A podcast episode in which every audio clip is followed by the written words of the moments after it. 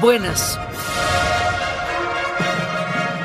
Hoy vamos a empezar una serie de programas del año 9. ¿Se acuerda que yo les conté en un especial del año 9 que les iba a hablar de todos los grandes aniversarios del año 9?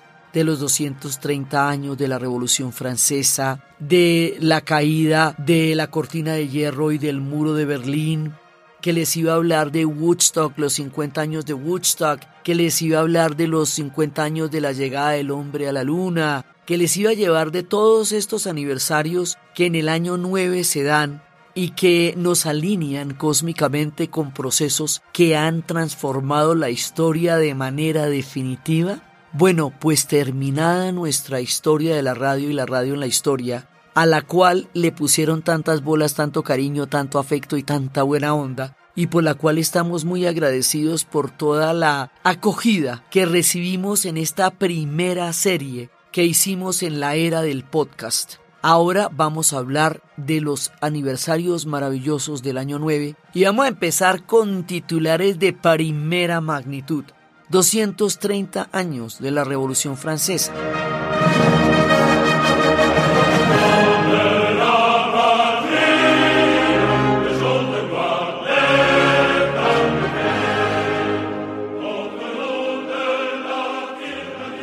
Entonces, bueno, ¿y por qué tanta lora con la Revolución Francesa? O sea, ¿cuál es la cantaleta con la Revolución Francesa? ¿Por qué se sigue hablando de eso con tanta frecuencia? ¿Por qué siempre se le tiene en cuenta para todo? ¿Por qué 230 años después el tema sigue siendo tan actual? Porque la Revolución Francesa con toda su locura, sus contradicciones, sus desmanes, con toda la efervescencia de la historia, con todo lo, lo fuerte que fue, detrás de eso, y a partir de eso, y también por eso, aparecieron una cantidad de ideas. Y esas ideas, que es en últimas lo que queda, de los grandes procesos de la historia después de que ha pasado todo lo que pase, son las ideas que hoy fundamentan los estados de derecho.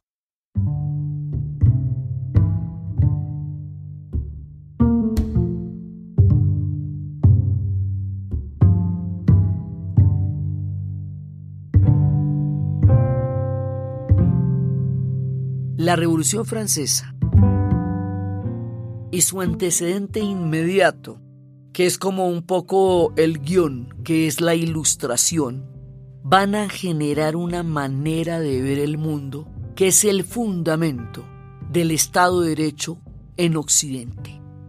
O sea, es una cosa que hoy por hoy es el origen y la base de todo. ¿Por qué? Porque de aquí sale, primero, la abolición de los privilegios. Ya después les vamos a contar de cuáles y por qué. ¿Y cómo? Sale de la abolición de los privilegios porque ya la elección de un gobernante no depende del derecho divino de los reyes. Los reyes gobernaban porque Dios los había nombrado y los había designado como tales, lo cual hacía muy dificultoso el tema de la notaría, porque ¿dónde está la notaría donde Dios dijo eso?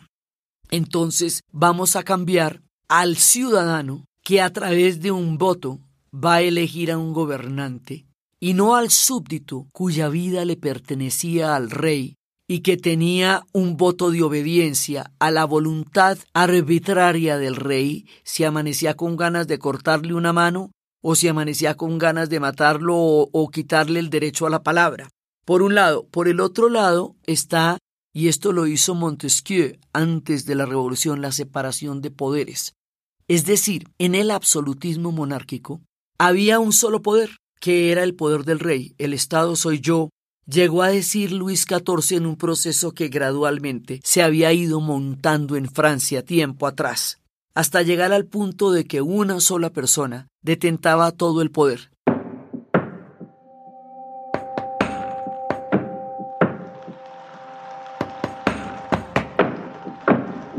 Esa persona era lo que hoy llamamos juez y parte. O sea, él pensaba, gobernaba, juzgaba, legislaba y ejecutaba, él solito de acuerdo con él mismo. Y nadie podía discutir nada de lo que él dijera. Hay películas como Ridicule, que para secar un pantano que era un problema de salud pública había que caerle bien al rey y entrar en la lambonería de la corte y que a él le pareciera ingenioso lo que dijeras. Y mientras tanto la gente muriéndose de una infección del pantano porque no había cómo realizar obras para el bienestar social, sino a partir de los caprichos de la importancia del rey, que vivía aislado de lo que era en ese momento la vida del resto del pueblo. Entonces, de acuerdo con esto, dicen, mire, para que los poderes no se concentren en una sola persona, vamos a separarlos que sea alguien el que legisle, o sea, el que escriba las leyes, que sea alguien el que juzgue distinto del que legisla, y aquel que las haga cumplir sea distinto de aquel que las formuló. Porque si no existe la separación de poderes, si alguien considera que tiene derecho a pasar por encima de los poderes de los demás, se vuelve juez y parte, y es muy difícil llevarle la contraria porque tiene el poder de juzgarte y tiene el poder de ejecutar los juicios. Entonces, la separación de poderes es, la base del Estado de Derecho, porque es la que permite que distintos poderes ejerzan distintas funciones dentro del Estado. Esta es la base, la diferencia entre la tiranía, el absolutismo, la dictadura, es la base del Estado de Derecho, la separación de poderes.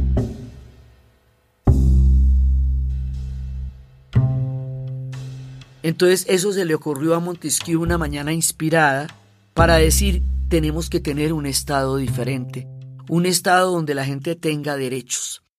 De aquí también va a surgir el concepto de los derechos humanos, porque en la medida en que un ciudadano tiene derecho a elegir y a ser elegido, tiene derecho a que sus decisiones se respeten. Y esas decisiones se respetan sobre la base de que él tenga derechos políticos.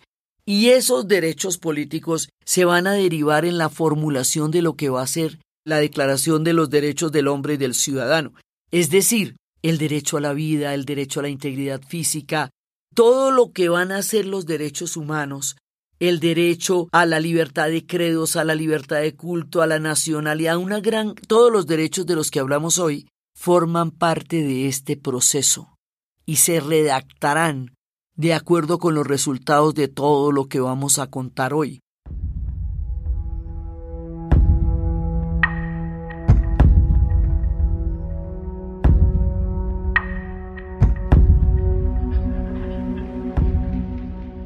Entonces, nosotros permanentemente estamos hablando, cuando estamos hablando de derechos, cuando estamos hablando de separación de poderes, cuando estamos hablando de ciudadanos, cuando estamos hablando de elecciones, cuando estamos hablando de todas esas cosas, estamos hablando de la Revolución Francesa. Y estamos hablando de la Ilustración. Cuando decimos que el conocimiento debe ser para todos, Estamos hablando de los enciclopedistas que dijeron que la manera de hacer plausible que la sociedad pudiera entender lo que en el futuro serían sus derechos era que hubiera una manera de popularizar el conocimiento para que fuera para todos y se pudiera poner en un libro donde todo el mundo pudiera consultar lo que era la enciclopedia. Entonces, normalmente, cada vez que estamos hablando de las cosas, estamos hablando de derechos y todo eso estamos hablando de la Revolución Francesa. Así de simple. Toda la base de lo que existe hoy son las ideas de la Revolución Francesa.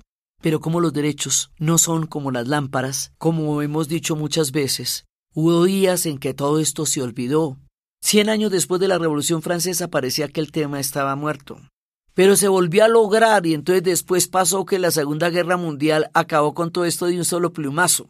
Entonces tocó volvérselo a inventar y periódicamente toca volver a hablar del tema, porque periódicamente se olvida el tema cuando se olvida que todo lo que hace que funcione un Estado y una sociedad como en un Estado de Derecho es que las personas que la integran tengan realmente acceso a esos derechos.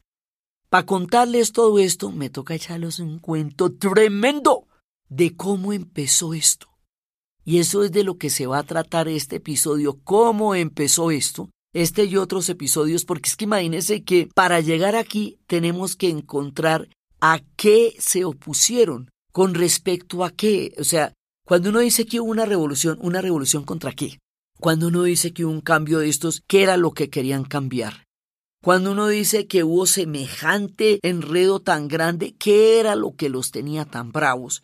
¿Y cuál era el proceso anterior a esto que llevó a un pueblo a tomar una determinación tan importante y tan radical como hacer una revolución del tamaño de la que hicieron? ¿O cómo fue que una serie de pensadores le echaron cabeza a cómo cambiar las cosas y así como están no están chéveres, ¿cómo sería si estuvieran chéveres?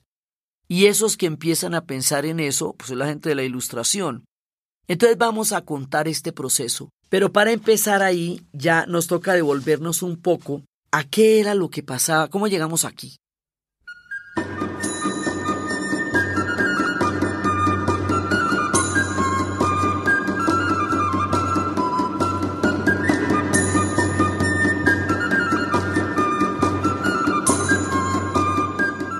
sea, ¿cómo llegamos en primera instancia a que un soberano se le subiera tanto el poder a la cabeza que creyera que él era el Estado? Es que eso es una declaración muy fuerte cuando alguien se cree tan papito y tan divino que piensa que él es el Estado.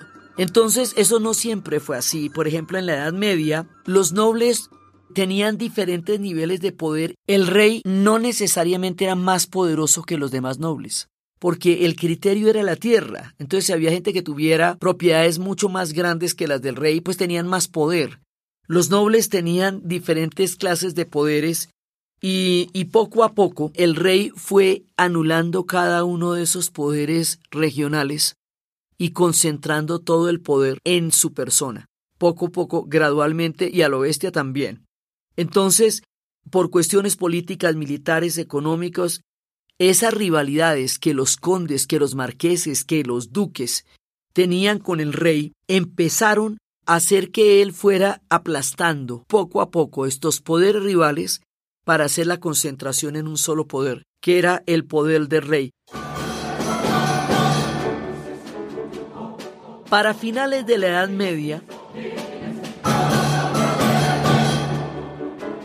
Y ya para lo que se llama la modernidad, está, acuérdense siempre que esta categoría es una categoría occidental, que estamos hablando de la historia de Occidente, que nos referimos a la historia de Francia, que esa no es la historia de todo el planeta, pero sí es el fundamento del Estado de Derecho de Occidente.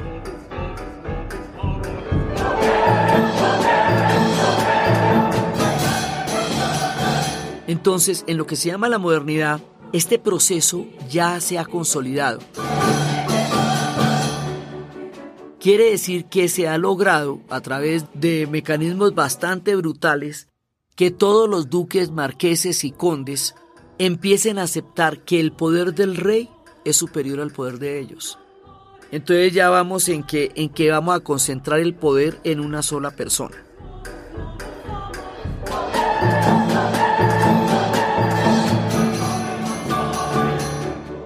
Ese argumento proviene de la divinidad.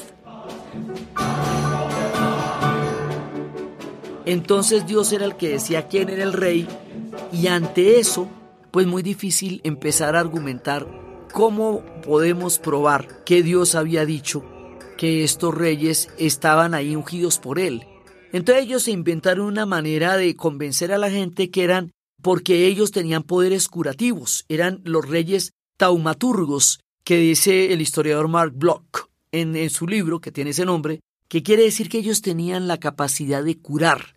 Esto se lo inventó realmente el antiguo régimen, como vamos a llamar aquello frente a lo cual se rebotó la Revolución Francesa. O sea, aquí vamos a tener una serie de vocabulario que es el que vamos a usar para referirnos a lo que pasó porque así lo llaman. Entonces, el régimen contra el cual se levantó la revolución lo llaman el antiguo régimen lo que ellos querían cambiar se llama el antiguo régimen. Y ese era donde se consideraba que el rey era uno.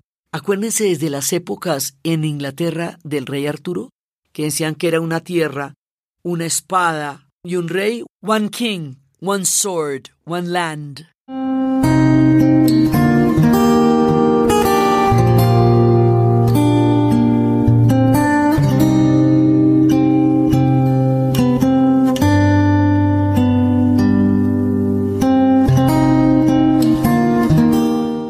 Todo se, digamos, se consolidaba en el rey, ese poder mítico del rey, que lo veíamos también en El Señor de los Anillos, que todos son maneras de emular estas formas de entender la relación entre el rey y la divinidad.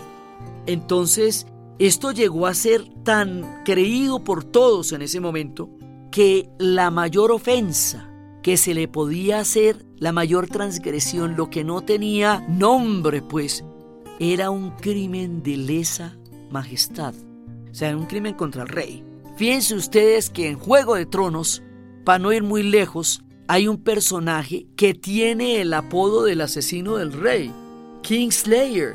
Y toda la serie el tipo se llama así. En ese momento, el sistema de justicia está totalmente mediado por una gran cantidad de supersticiones y nadie en realidad es juzgado por nada, pero lo único que sí tiene un castigo divino es el haber atentado contra el rey y por supuesto haber matado a un rey. Porque si el rey es la divinidad, un atentado contra el rey es un atentado contra la divinidad misma. Entonces el personaje del asesino del rey Kingslayer lleva ese estigma toda la serie. Hasta le falta una mano de toda la cantidad de cosas que él puede desatar. Entonces ya tenemos una unidad entre el rey y la divinidad, su capacidad para sanar y cualquier atentado contra él como el crimen más importante que se puede cometer en la sociedad. Entonces, él es como la cabeza de todo un cuerpo. Y ese cuerpo estaba conformado por tres diferentes estamentos, unos que eran los velatores, del latín velus, que significa los guerreros, los nobles, que eran los encargados del arma y de la guerra, otros que eran los oradores, que eran los clérigos y los sacerdotes, los que estaban encargados de garantizar la unión entre Dios y los hombres, en un peaje por ahí cósmico que había en que ellos eran los que daban fe de esa unión. Los laboradores, que eran los que camellaban. Entonces eran los campesinos, artesanos, los que laburaban y los que vivían del trabajo físico, es decir, los que sostenían a toda la sociedad.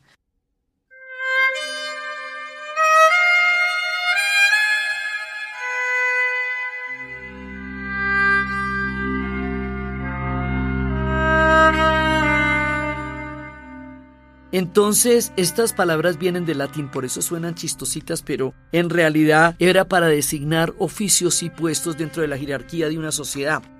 Entonces, en Inglaterra pasó una cosa que fue considerada como la primera de las rupturas a esta unidad que pretendía ser totalmente vertical entre el rey, la divinidad y su pueblo.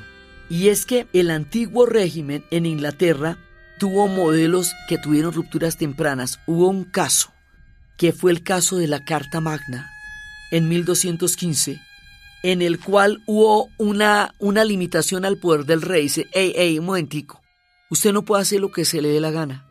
Usted no puede cobrar todos los impuestos que quiera. Usted tiene que consultar lo que hace. Y para eso le van a imponer lo que se va a conocer como la Carta Magna. La Carta Magna, que es en 1215, se considera el antecedente de lo cual sería el Parlamento. Y el Parlamento es un sistema que en el futuro compartirá el poder con el rey. En el futuro no habrá una realeza, un rey que decida todo por sí mismo y no que tiene que consultar con el Parlamento. Esa será la vida de los ingleses que deciden irse por ese lado. Y si no me la creen, entonces por eso decapitaron a Carlos I y crearon la monarquía parlamentaria, ya entre 1642 y 1689, ya cuando empieza el tema de tratar de mediar el poder del rey. Entonces el poder del rey dicen, bueno, no, usted tampoco puede hacer todo lo que quiera, usted tiene que consultar y usted no puede rompernos a impuestos para hacer lo que usted le provoque, porque simplemente no se lo vamos a permitir. Nosotros nos vamos a declarar sus pares y vamos a desarrollar una manera de garantizar eso. Y eso es lo que va a hacer el Parlamento. Entonces, para eso decapitan un rey. En Inglaterra, decapitar un rey es una cosa muy complicada por toda la simbología que les cuento que esto ha tenido. Y los ingleses lo hacen. los ingleses van a hacer una cantidad de revoluciones Sin embargo, no van a ser tan, tan sangrientas como la Revolución Francesa, ni tan devastadoras como la Revolución Francesa, pero ellos van a crear el Parlamento. Esto es importante porque hoy en día existe en Inglaterra el rey como una figura simbólica, la reina, que ya esta tiene como 120 años. Existe la figura del primer ministro, que es aquel que es nombrado por el Parlamento. Y existe el Parlamento. O sea, hay separación de poderes y el Parlamento es en últimas el que tiene el poder en las manos porque el Parlamento puede nombrar a otro primer ministro si no le parece el que está. Para que esto suceda es que ellos van a hacer sus propias revoluciones y van a crear lo que hoy se llaman los regímenes parlamentarios, donde el Parlamento manda, nombra a un primer ministro y él, nombrado por el Parlamento, decide cómo se va a gobernar. Y el rey, muchas gracias, muy divino tú. Entonces, hoy por hoy los reyes cumplen una función simbólica, desfilan, hacen carrozas, tienen florecitas y son titinos, pero ya no tienen el poder que llegaron a tener porque eso de ahí lo fueron bajando, poco a poco o a lo, o a lo bestia, de diferentes maneras. Entonces, en medio de esto, Carlos I, en medio de este contexto de conflictos internacionales y religiosos, quiso concentrar todo el poder sobre él, y los opositores llamaron a ese intento los once años de la tiranía.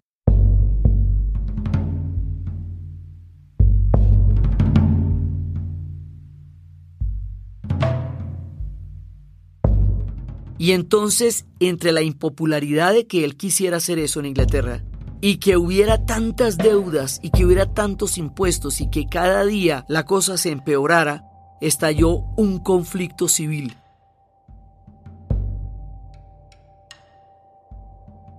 Entonces a Carlos I lo derrotaron, lo arrestaron, lo juzgaron en una corte que convocaron con la Cámara de los Comunes. Carlos se defendió alegando que ninguna corte podía ir en contra del derecho divino. Y la corte argumentó no hay hombre que esté por encima de la ley.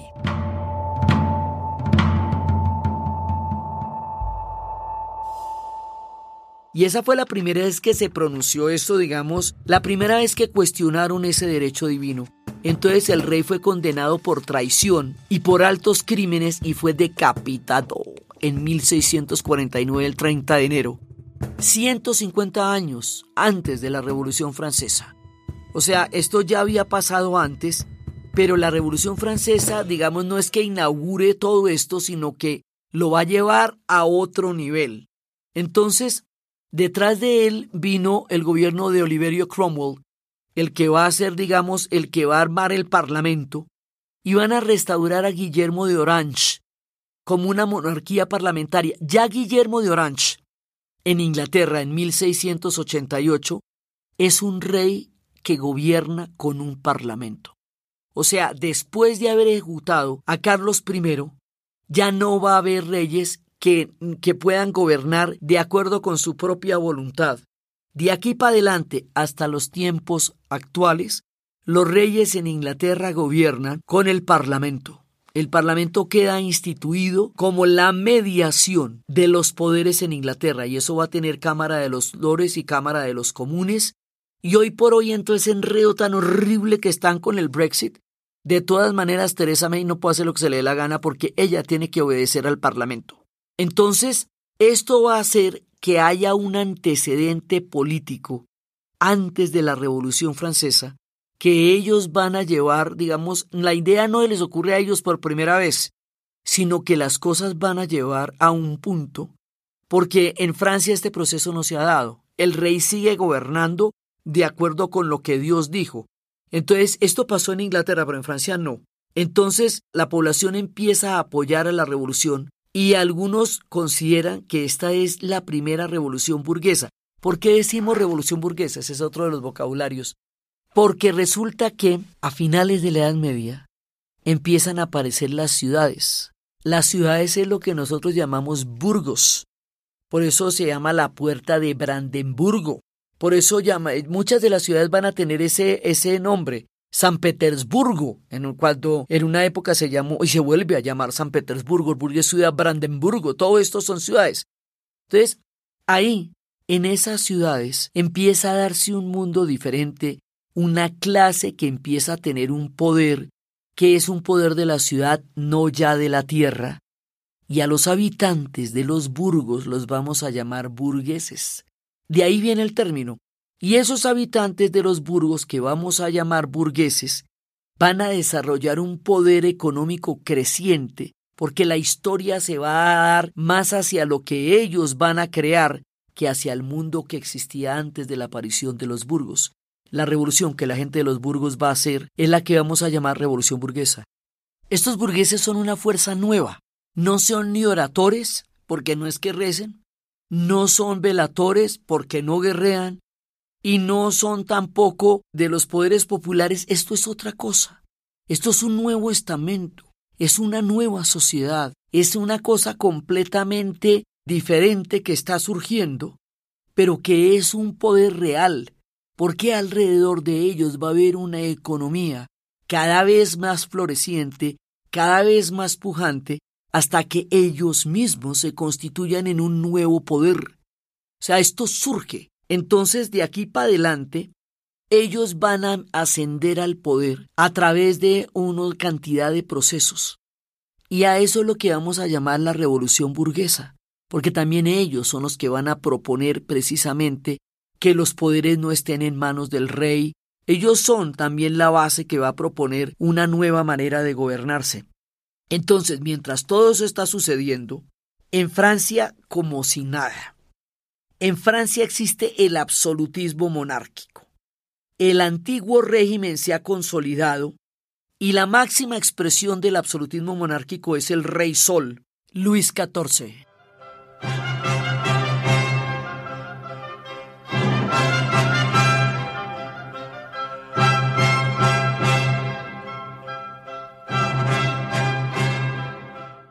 Es en 1643 a 1715. ¿Qué pasa con esto? Cuando un gobernante es muy capaz, cuando es un duro como Luis XIV, que entre otras cosas tenía un ministro de Economía muy impresionante, sí que era Colbert, pero además Luis XIV lo que pasa es que él tiene el talento para saberse rodear de gente que lo ayudara a gobernar. Él era el Estado, pero él siempre se rodeaba de los más capaces. Y el tipo tenía un proyecto claro para Francia. Y era un proyecto imperial y de poder de vastísimas proporciones. Entonces, uno de los problemas del absolutismo monárquico es que cuando el rey es un duro, pues bueno, o sea, no es chévere, pero, pero el tipo va para alguna parte, pero cuando es una pelota, cuando los reyes no son dignos, cuando se vuelven banales, cuando se vuelven triviales, cuando pierden el sentido del gobierno de su pueblo, porque es que el rey es todo el poder, pero el rey todo se lo debe a su pueblo. O sea, no es un individuo. En realidad es la representación de un proyecto histórico. Son unos zapatos de gran talla. Y hay gente que tiene con qué ponerse esos zapatos y hay gente que no. Entonces, en el caso de este man, este man era un duro. Pero los que le van a seguir después, ya lo que va a ser Luis XV y Luis XVI, ellos ya van a tener todo el poder de Luis XIV, sin su genialidad, sin su espíritu y sin su proyección de Estado, entonces se dedican es a gozarse los privilegios de este poder. Entonces cuando dicen que el poder corrompe y el poder absoluto corrompe absolutamente. Entonces a esto se les corre el champú y se dedican a gozar de todo ese esplendor de Versalles y todos esos jardines y todas esas pelucas y todos esos maquillajes y todos esos encajes, y la vida cortesana se vuelve un universo. Y ese universo de la vida cortesana, donde todo el mundo tenía que seguirle la corriente al rey, y cualquier ridiculez que él dijera, todo el mundo se la tenía que celebrar y se le tenían que reír de los chistes y todo lo que tú dijeras porque era el rey, independientemente de qué tan capaz o imbécil fuera, era el rey. Entonces, eso hace que esto se distancie enormemente de lo que estaba pasando en la sociedad.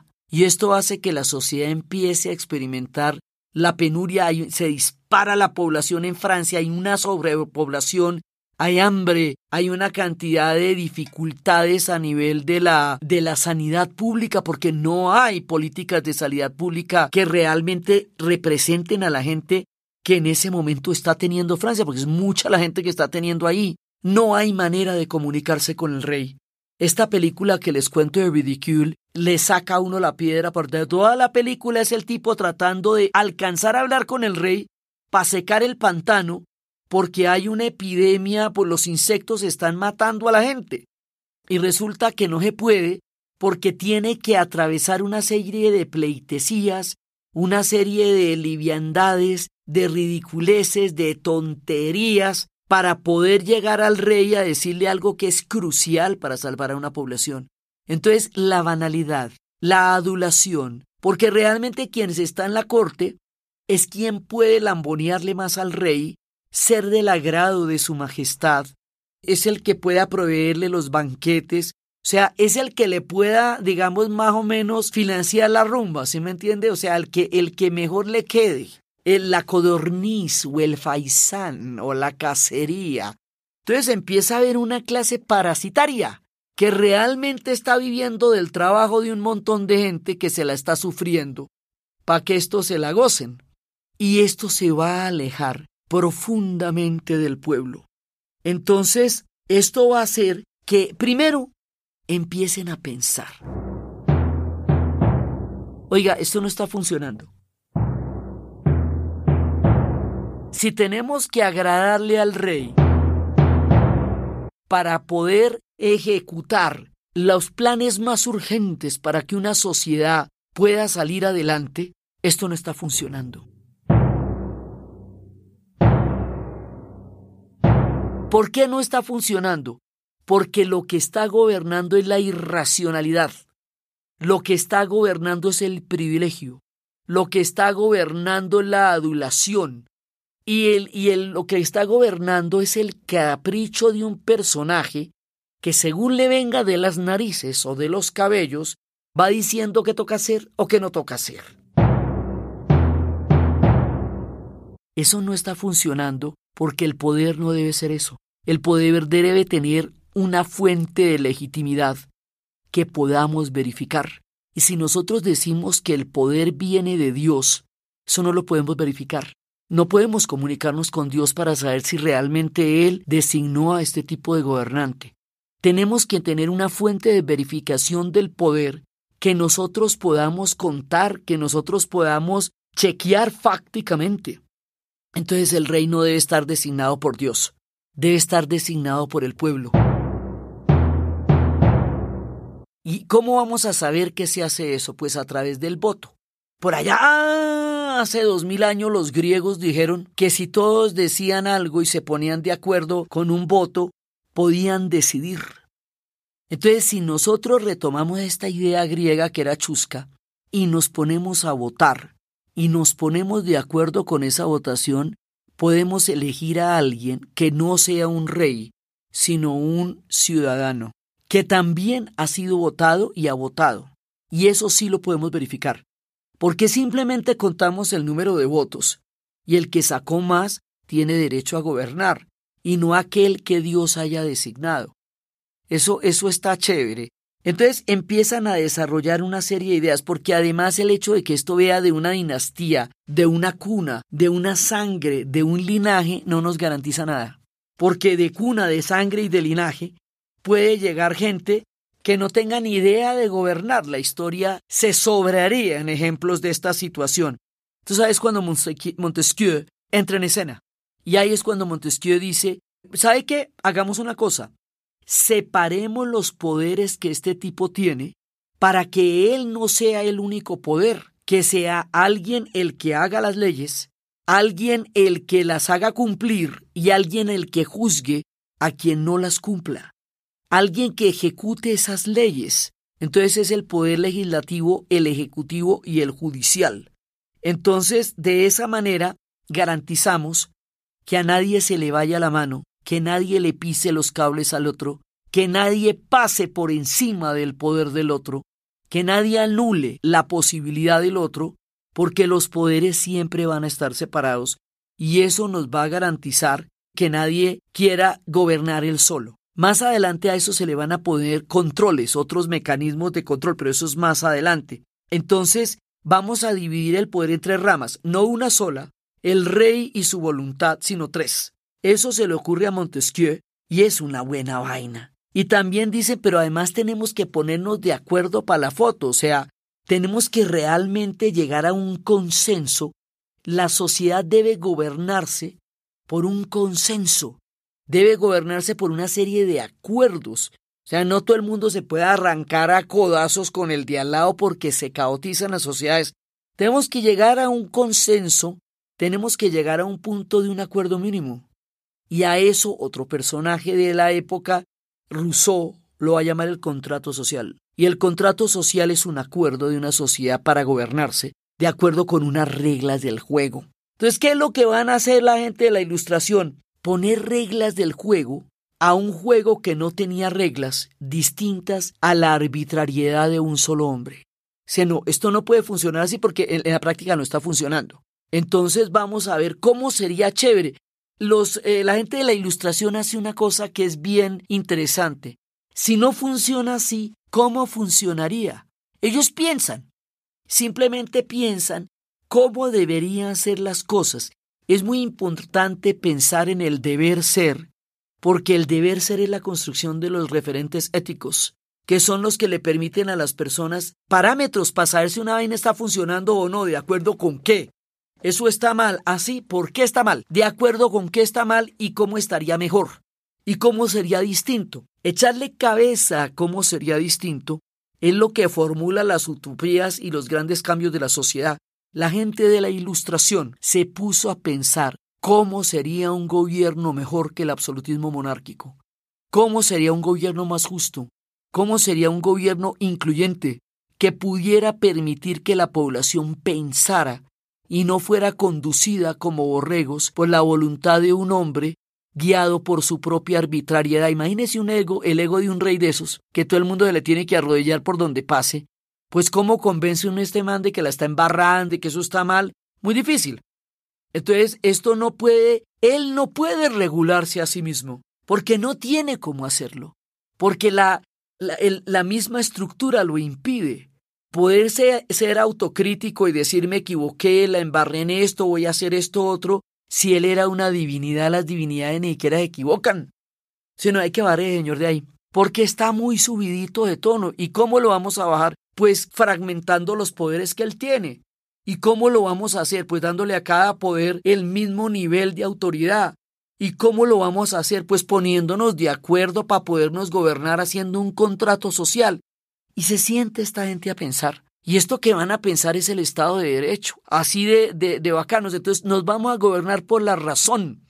Porque si nos gobernamos por el linaje, la sangre, la divinidad, el mito, la leyenda, todo esto de los mitos, las leyendas y las sagas, son maravillosos para las miniseries. Dan las mejores epopeyas, todos nos divertimos con eso, pero no es chévere que lo gobiernen a uno así, porque nada de esto se puede discutir.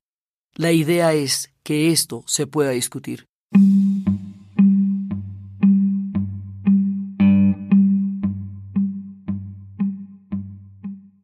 La cosa sigue así, pero se va deteriorando, se va deteriorando porque resulta que la situación del pueblo es cada vez más grave Francia empieza a meterse en un montón de guerras en donde nada tiene que ir a hacer, por ejemplo, apoyar la revolución de los Estados Unidos contra Inglaterra, en donde mandan a Lafayette. Y esa es una guerra en la que Francia no estaba llamada, pero se metió allá. Se mete en un montón de guerras. Y ese montón de guerras generan que cada vez haya más impuestos y el rey tiene cada vez ministros que siempre le dicen cobre más impuestos y toda esta carga tributaria y guerrera corre sobre el pueblo. El pueblo está cambiando. El tercer estado, hay tres, los tres estados, ¿no? Está el rey, pues está la nobleza, está el clero y el pueblo. El tercer estado es todo el mundo. El tercer estado son los artesanos, son los comerciantes, son los artistas, son los burgueses también, porque no están clasificados ni en el primero ni en el segundo. Los burgueses empiezan a tener un poder económico creciente, van a querer tener una participación política acorde a su poder económico, y el pueblo está resintiendo sobre sus hombros el peso de todas las decisiones de guerra y de gasto que está tomando el rey y la nobleza y que a ellos los clavan. Entonces dicen, mire, esto no puede suceder así porque además va a haber una serie de, de problemas, de epidemias, cosechas que se pierden, hambrunas, y la situación se va volviendo cada vez más crítica y la gente de la ilustración sigue pensando. Esto tiene que poderse manejar por la razón. Esto no se puede seguir manejando de acuerdo con estos preceptos que ya no corresponden a las épocas modernas. Inclusive, ¿sabe qué vamos a hacer con el derecho divino? Vamos a inventarnos el deísmo, es decir, Dios hizo al mundo y lo dejó hecho, y no volvió a decirnos nada. Porque si no, tenemos que, digamos, de alguna manera mediar entre esa comunicación entre Dios y el Rey.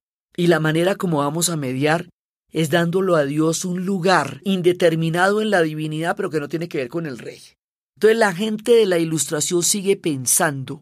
Los científicos están creando otro mundo, se está haciendo la enciclopedia. El mundo cambia, cambia totalmente, la sociedad se hace mucho más compleja, hay nuevos estamentos como la burguesía, pero el rey y la nobleza se siguen pensando a sí mismos como si estuvieran en los tiempos del final de la Edad Media y el comienzo de esta modernidad, como si aún fueran los dueños de un único privilegio y como si todo lo que estuviera pasando en las calles no estuviera pasando.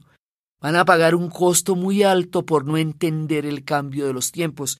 Entonces la cosa se va volviendo mucho más grave y toda esta situación se va a ir deteriorando. Y este deterioro también se va a dar con una serie de figuras que van a resultar ¿Acaso injustamente odiosas? Porque María Antonieta tampoco era tan banal como la presentan, pero va a ser famoso la anécdota de que le dicen a la reina que el pueblo tiene hambre y que quiere que coma, que necesita pan, y ella dice que coma pasteles. María Antonieta era una chica austriaca que había vivido en un mundo totalmente diferente, y la montan en esta corte de Versalles. No deja de ser interesante la película de Coppola, sobre María Antonieta, mostrándola como una reina adolescente. Para esto hay cine a la lata. Está desde Ridicule, está María Antonieta y más adelante cuando hagamos la revolución estará Danton de Andrei Vacta, una película mayor. Y para la banalidad de esto está Batel, el gran Batel, y Ridicule, para ver uno el contraste entre toda esta pompa de Versalles que suele ser tan estética en las miniseries como les digo, pero tan insoportable en la realidad. Entonces esto se va poniendo cada vez más tenaz. Y cada vez la situación se va volviendo más grave hasta el punto en que dicen hay que hacer una convocatoria de los estados generales. Hay que entrar a discutir esto con los estados generales. Los estados generales no se habían convocado desde 1614. Convocar los estados generales era un fracaso para el rey. Era una manera de decirle que el hombre no estaba haciendo su trabajo. Pero hay otra cosa más grave. Y es que para que esta situación cambie, hay que quitarle los privilegios a los privilegiados. Hay que cuestionar los privilegios. Hay que cuestionar las prebendas. Y ellos decían, la primera regla de la justicia es conservarle a cada uno lo que le pertenece. Es decir, que todos los privilegios de las grandes propiedades todos los privilegios de los títulos nobiliarios, que hacía que ellos no pagaran impuestos, que la ley no fuera para ellos, que los impuestos descansaran sobre el tercer Estado, que el tercer Estado tuviera sobre sí la carga del funcionamiento de toda la sociedad, no podían ser cambiados porque había unos que habían nacido titinos ala, porque se lo merecían todo, porque tan tremendos. no, pero ¿cómo así? O sea, ¿por qué va a haber gente que por derecho de qué va a estar exenta de todas las responsabilidades y de los deberes que una sociedad debe tener a todo nivel. ¿Por qué? ¿Por qué vienen estos privilegios? ¿Por qué razón vienen estos privilegios? Pues por ninguna razón. O sea, la razón no da un argumento para eso. Eso lo dan los linajes y una serie de consideraciones que cada vez tienen menos validez aquí. O sea, si esta gente dice que no va a colaborar porque ellos tienen derechos a sus privilegios, pues nosotros le, decimos, mira, estos privilegios no los consideramos válidos, porque finalmente soy la, soy la que pago todo, el tercer estado. Entonces reunámonos. Y claro, el rey no quiere porque eso es un fracaso para él. Los otros dos estados no quieren porque saben lo que les viene pierna arriba. Saben que una convocatoria de los estados generales es para quitarles privilegios. Y ellos, o sea, meterse la mano al drill que llaman. Y estos manes no se quieren meter la mano al drill. No quieren convocar los estados generales porque lo que tienen ahí es que perder, porque les van a cuestionar sus privilegios. Y cada vez que se cuestionan los privilegios en una sociedad, hay estamentos que se oponen a ello de maneras complicadas. Entonces, en ese momento, lo que hacen es quitarle la representación y la validez al tercer estado en la convocatoria de los estados generales y hacerle la cosa cada vez más difícil y hacerle más complicada la entrada ya las deudas siguen aumentando, sigue la escasez de alimentos, el pueblo en las calles enardecido de ver que no hay ninguna solución y la idea de que los estados generales se convoquen por lo menos daba algún tipo de esperanza de que esto se pudiera arreglar de alguna manera. Y el 5 de mayo de 1789 los convocan, pero entonces le empiezan a hacer la trampa al tercer estado, para que no se pueda reunir, para que no pueda entrar a opinar. Entonces, cuando el tercer estado ve que le han puesto toda clase de trabas, de imposibilidades, que su voto no vale lo mismo que el voto de los otros dos, cuando este estado es mucho más grande, cuando no se compara el tamaño del tercer estado con el tamaño de los otros dos, los otros dos no pagan impuestos, tienen todos los privilegios, son parasitarios, que es el que pone el trabajo, que es el que pone el esfuerzo, no tiene el mismo nivel de representación que tienen los otros dos. Cuando ve que le están bloqueando por todas las vías legales su derecho a una participación, entonces se van para una cancha que había en Versalles, donde se jugaba la pelota. Y ahí, en esa cancha, van a jurar lo que se conoce en la historia como el juramento del juego de la pelota.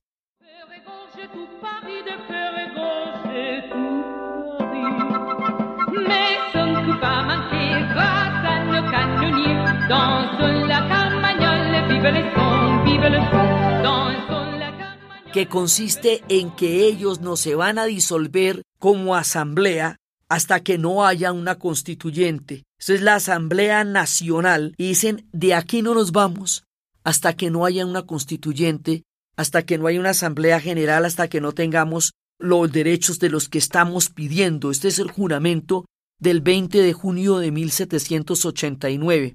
Y mientras esto pasaba, en la esfera de lo político, en la esfera de lo social, el pueblo estaba harto y bien aburrido como estaba, y viendo empantanada una salida política por el momento, tomaron uno de los monumentos que consideraban el símbolo más odiado de todo este poder que se estremecía sin comprender hasta dónde estaban temblando las estructuras que lo habían mantenido durante tanto tiempo en el privilegio, la Bastilla.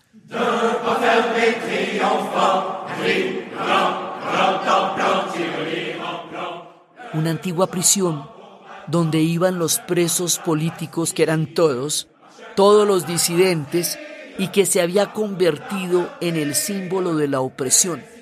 Entonces el pueblo, ya desesperado, porque todas las opciones se habían bloqueado y la salida política estaba congelada y se van en masa, furiosos, enardecidos y hartos, se toman la Bastilla y la queman ese 14 de julio de 1789, y a eso se le considera en la historia como el comienzo de la Revolución Francesa.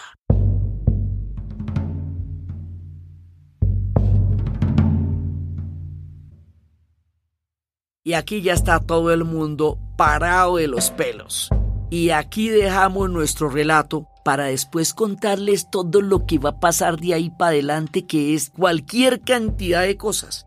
Pero lo que queríamos contarles hoy era cómo llegamos hasta aquí, de dónde partimos y por qué es importante tener en cuenta las ideas que se movieron detrás de toda esta cantidad de gigantescos movimientos sociales porque esas ideas van a cambiar el mundo. Entonces la manera como eso va a cambiar el mundo la vamos a contar en nuestro siguiente capítulo de esta serie 9 que estremece la historia desde las bases, de los momentos en que la historia se piensa y se transforma a sí misma de una manera vertiginosa.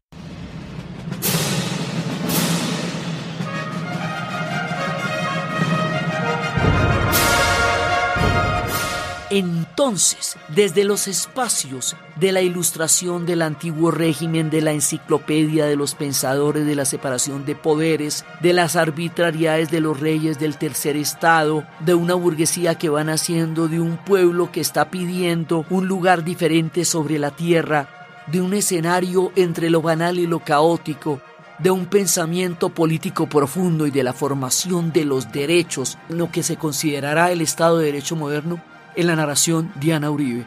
Y para ustedes, feliz día, cualquier día que este día sea.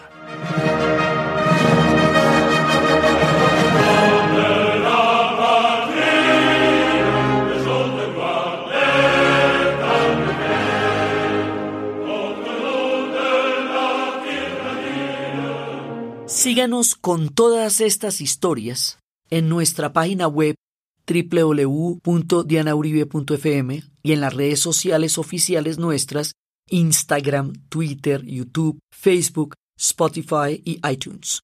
Este podcast fue posible gracias al equipo de la Casa de la Historia, Arturo Jiménez, Diana Suárez, Milena Beltrán. Fue grabado en Tambora Records por Nicolás Eckart, editado por Sebastián Payán de 070 y siempre con la ayuda fuerte y poderosa de Santiago Espinosa Uribe y Laura Rojas Aponte del podcast Cosas de Internet.